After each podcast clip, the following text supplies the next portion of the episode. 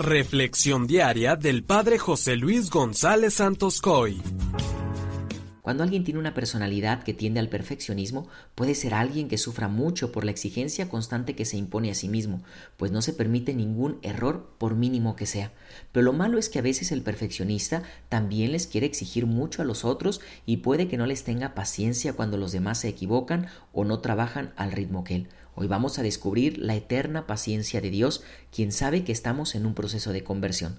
Hoy escuchamos en el Evangelio de Mateo 13 del 24 al 30 la parábola del trigo que crece mezclado con la cizaña, en la cual vemos que cuando los trabajadores se dieron cuenta de que el trigo sembrado comenzó a salir junto con la cizaña, le preguntaron al dueño del campo si quería que la arrancaran, a lo que el dueño respondió que no, para evitar que al arrancar la cizaña no se fuera también a arrancar el trigo aclarando que en el tiempo de la cosecha serían separados. Hermanos, juzgando muy por encima y de una manera muy humana esta reacción del dueño del campo, pudiéramos pensar que no está cuidando del todo al trigo sembrado, pero la enseñanza profunda de este texto es que vemos la paciencia tan grande de Dios para con sus hijos que van por el mal camino.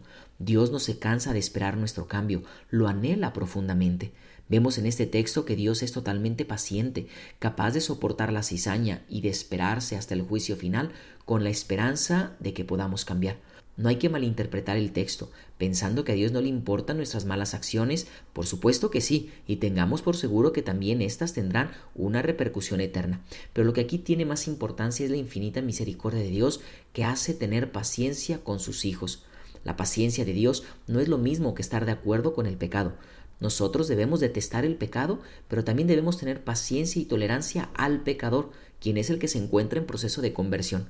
Muchas veces cuando ya hay algo que nosotros personalmente hemos superado, nos pudiera desesperar ver a otros que se encuentran en la misma situación y a veces nos falta la paciencia para ayudarlos a cambiar.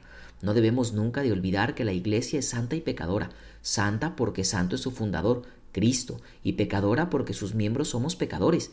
No es una iglesia perfecta, pero sí una iglesia en una permanente conversión. Este texto nos presenta también una figura muy interesante.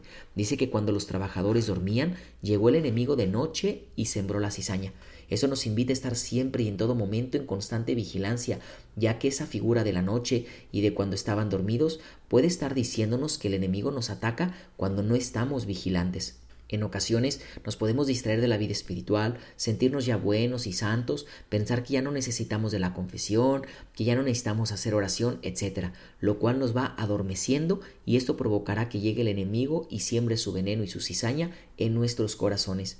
Por ello te invito a dos cosas. Primero, sé sincero y humilde y reconoce si hay cizaña, pecado o veneno en tu corazón para que te corrijas y puedas dar fruto. No vaya a ser que todo lo sembrado por Dios en ti quede estéril. Y segundo, te invito a que tengas una mirada fraterna, a que observes a quienes se encuentran a tu alrededor y necesitan de tu paciencia, comprensión, compañía, consejo y de tu ayuda, para que puedan salir de sus situaciones de pecado. Que la bendición de Dios Todopoderoso, que es Padre y Espíritu Santo, descienda sobre ti y permanezca para siempre. Amén.